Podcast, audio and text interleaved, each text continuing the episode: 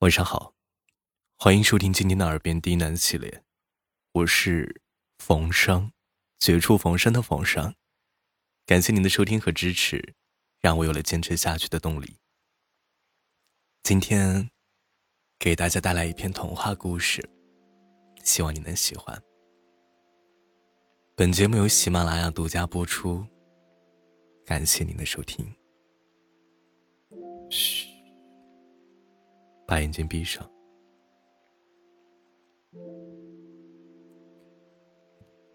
狐狸裹着厚厚的绒线睡袍，踢里踏拉的穿上了胖拖鞋，为自己泡了一杯热茶，捧在手上，又坐到了壁炉的旁边，往炉子里面加了一把火，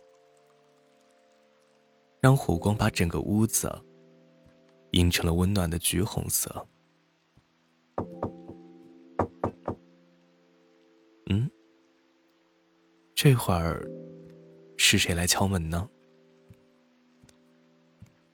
门刚打开，一团冷风就挤了进来。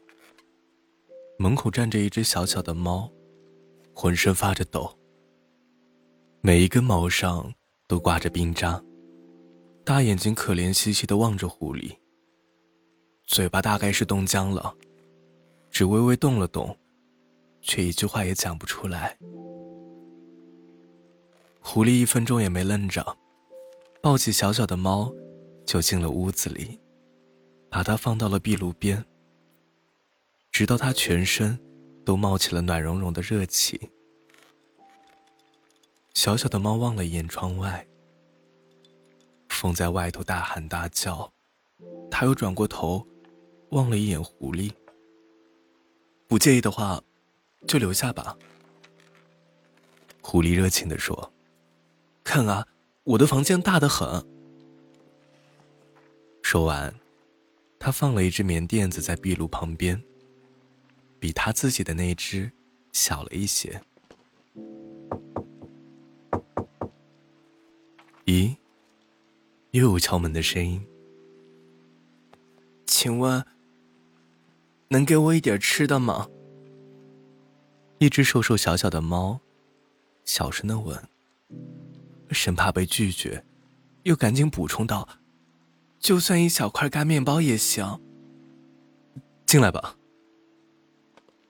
狐狸把瘦瘦的猫请进屋里，转身去了厨房，踩着凳子，把挂在窗户上的腊肉拿下来，切成小片儿。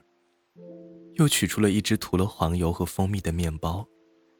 不一会儿，就鼓捣出了满满一盘好吃的，端了出来。这大冷的天，根本没地方找东西吃。看来瘦瘦的猫已经饿了许多天的肚子，一转眼就把整盘东西吃光了，太好吃了。他连声地说：“就算接下来再饿几天的肚子。”也总可以将就着挨过去了。不介意的话，就留下吧。狐狸指了指厨房，东西足够吃的。说完，他又去倒了一杯热热的茶，给瘦瘦的猫。这一次，又是谁呢？打开门，狐狸吃了一惊。